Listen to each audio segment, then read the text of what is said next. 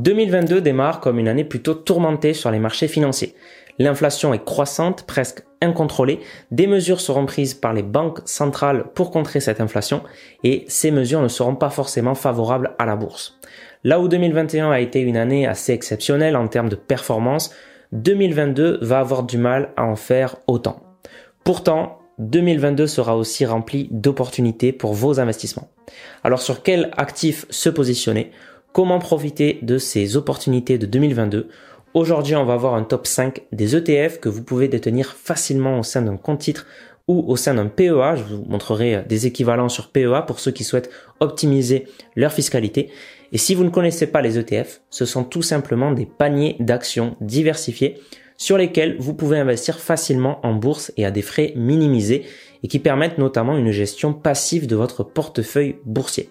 C'est super intéressant pour diversifier, c'est très simple de gestion et c'est très probablement la meilleure manière d'investir en bourse pour des particuliers car les études sont sans appel. La gestion passive via les ETF bat la gestion active sur le long terme. La gestion active étant le fait de choisir une par une les actions sur lesquelles vous allez investir en pensant peut-être faire mieux que les ETF. Dans cette vidéo, on va voir des ETF qui essaient de surfer sur des tendances et essaient de profiter des opportunités de 2022. Sachez qu'il faudra quand même se constituer un portefeuille solide, bien diversifié sectoriellement, géographiquement, etc. Et aussi en termes de classe d'actifs, actions, obligations, investissements alternatifs, etc.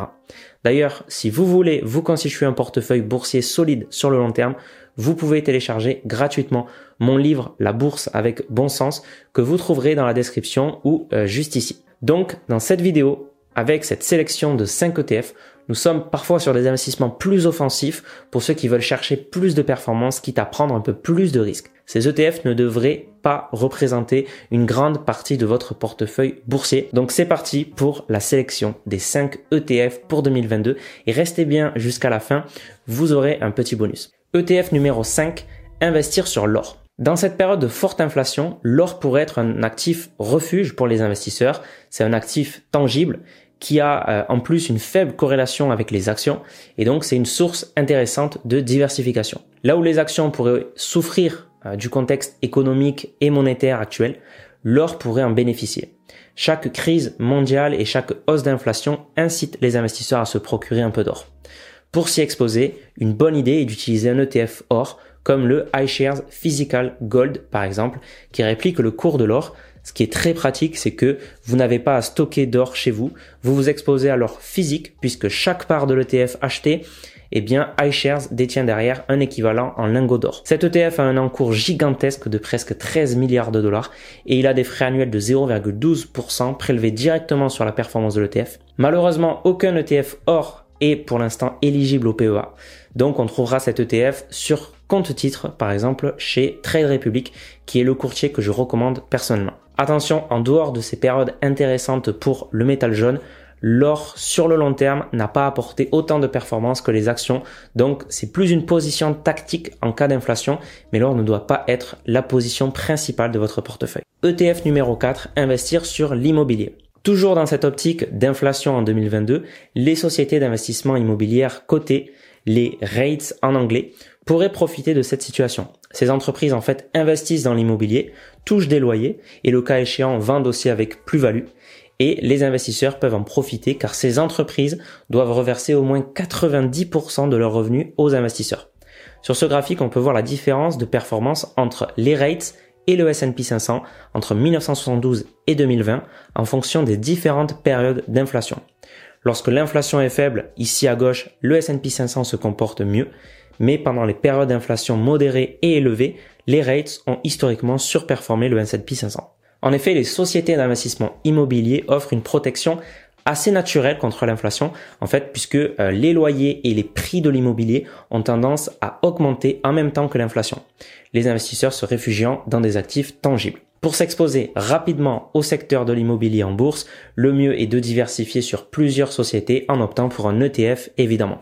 Donc l'ETF numéro 4 est le Amundi Index FTSE EPRA Nareit Global qui permet une exposition globale aux sociétés immobilières dans plusieurs pays, surtout les États-Unis, mais aussi le Japon, des pays européens, etc. Cet ETF est capitalisant, c'est-à-dire qu'il réinvestit pour vous les dividendes versés directement dans l'ETF. Il a un encours d'un peu plus d'un milliard d'euros et des frais de 0,24% par an. Cet ETF a bien progressé en 2021 avec plus 35% de performance. Il n'est malheureusement pas éligible au PEA. Il n'y a qu'un seul ETF immobilier euh, éligible au PEA, c'est le Lixor PEA Immobilier Europe n'investit que sur des sociétés européennes, donc la diversification est moins importante qu'avec l'ETF de chez Amundi. Il est aussi capitalisant, il a un encours un peu faible de seulement 17 millions d'euros et des frais de 0,4%. ETF numéro 3, investir sur l'eau. L'eau est une ressource stratégique à enjeu planétaire qui est appelée à manquer dans les prochaines décennies, avec une demande qui progresse constamment vu la progression démographique globale. L'eau est d'ailleurs appelée l'or bleu et nécessite toute une organisation, une infrastructure, un réseau de distribution et de traitement de l'eau. Et donc, pour miser sur l'eau, Lixor a sorti un ETF nommé Lixor PEA Eau qui permet d'investir dans 40 entreprises réalisant au moins 40% de leur chiffre d'affaires dans l'eau. Cet ETF est éligible au PEA, il est capitalisant, il a 42 millions d'euros d'encours, euh, donc un encours qui est un peu faible et il a 0,6% de frais. Vous trouverez aussi la version distribuant avec cette fois-ci 1,3 milliard d'euros d'encours sous gestion et euh, du point de vue de l'investissement, c'est vraiment une méga tendance l'eau. Hein.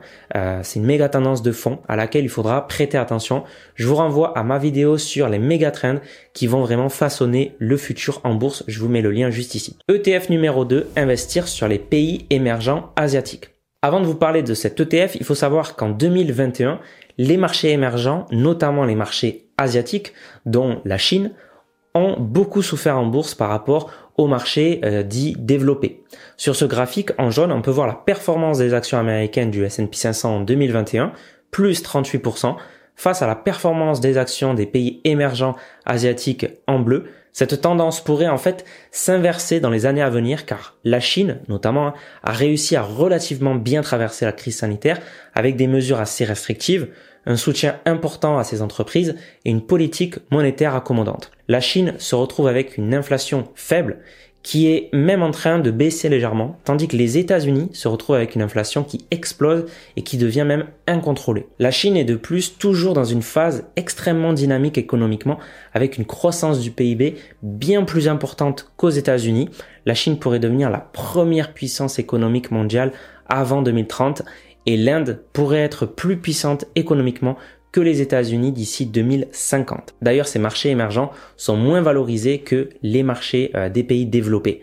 Donc, eh bien, euh, si vous êtes un investisseur un peu plus value, ça peut être une opportunité pour vous. Donc, pour exploiter cette tendance, l'ETF Amundi PEA MSCI Emerging Asia peut être très intéressant. Cet ETF permet d'investir très simplement sur 8 pays des marchés émergents asiatiques, dont la Chine, Taïwan, la Corée du Sud et l'Inde.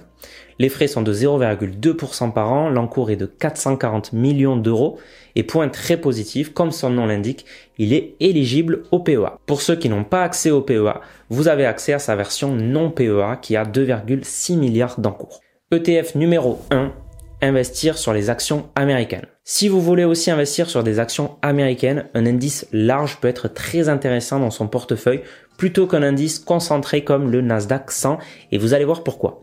Le Nasdaq 100 en fait sur un an a d'ailleurs été beaucoup plus volatile que le S&P 500 et légèrement moins performant. Il faut dire en fait que le Nasdaq 100 est représenté majoritairement par des entreprises de la tech américaine et ces entreprises se caractérisent plus que les autres par une sensibilité aux modifications des taux d'intérêt. Dans ce contexte d'inflation et d'augmentation des taux, ces entreprises pourraient très mal réagir sur les marchés financiers.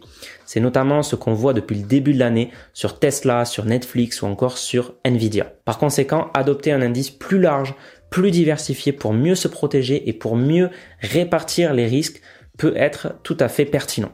L'ETF numéro 1 est donc le Amundi MSCI USA qui investit dans 628 entreprises et où la tech représente 30% de l'indice contre 50% pour le Nasdaq 100. Cet ETF a un encours de 1,5 milliard d'euros à 0,28% de frais annuels. Il est capitalisant et bonne nouvelle niveau fiscalité, il est éligible au PEA. Vous retrouverez toute cette sélection d'ETF avec les frais, les encours, les liens vers les fiches des ETF pour avoir toutes les informations, l'éligibilité au PEA, etc.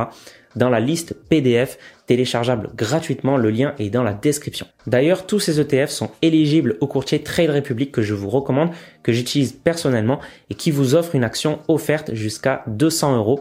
Le lien pour en profiter est en description. En dehors de cette sélection d'ETF, pour bien appréhender les marchés financiers cette année, vous devez vous poser les bonnes questions par rapport à votre portefeuille. Notamment, et si l'inflation augmente, suis-je protégé? N'ai-je pas trop de cash? Merci d'avoir écouté ce podcast. C'était Mathieu de S'investir.